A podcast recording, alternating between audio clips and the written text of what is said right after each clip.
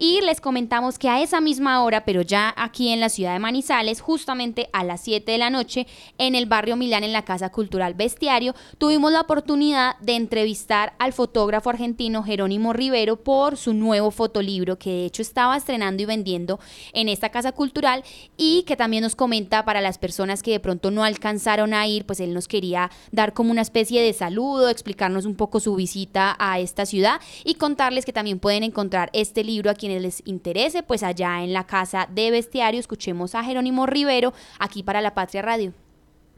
Bueno, para nuestros oyentes de La Patria Radio, estamos aquí en Bestiario con Jerónimo Rivero, quien hoy está exponiendo, eh, digamos que por primera vez aquí en Manizales, su fotolibro. Entonces, Jerónimo, muchas gracias. Por favor, cuéntenos eh, qué está haciendo hoy aquí en Manizales.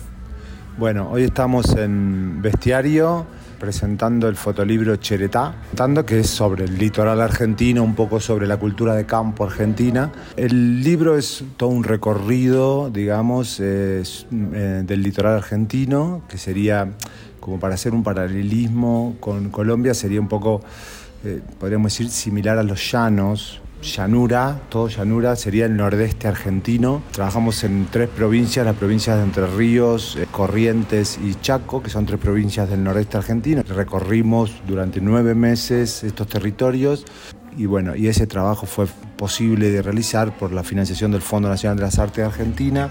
El libro se llama Cheretá, Cheretá es un, en lengua guaraní, que es la lengua, digamos, originaria de ese territorio. Significa mi pago, mi tierrita, mi, lugar de origen. mi familia, la familia de mi padre es de Entre Ríos, que es la primera provincia. El primer lugar donde voy es Entre Ríos, que es el más cercano a Buenos Aires, donde yo vivo. O sea, mis recuerdos de infancia eh, eran en el campo, con todas historias de campo, porque era un campo muy, muy metido adentro, o sea, a 15 kilómetros de un pueblo muy chiquitito. Y bueno, todas esas imaginarios que yo fui construyendo en ese momento sobre la, vida de campo, yo veía a los peones, a los trabajadores, yo era muy chiquito.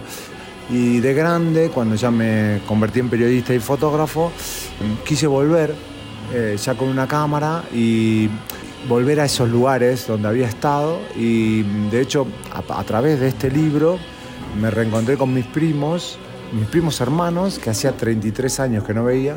Nosotros también estábamos ahorita revisando el libro y además para nuestros oyentes que se lo imaginen con nosotros, y es que no solo hay imágenes, sino que yo vi como una especie de, como no sé si sean leyendas o como testimonios de quienes los dicen también. O sea, también es como, como que todo el libro igual está comunicando todo el viaje a través de palabras y fotografías. Sí, el libro tiene tres textos. Cada capítulo tiene un prólogo de una poeta o un poeta del lugar.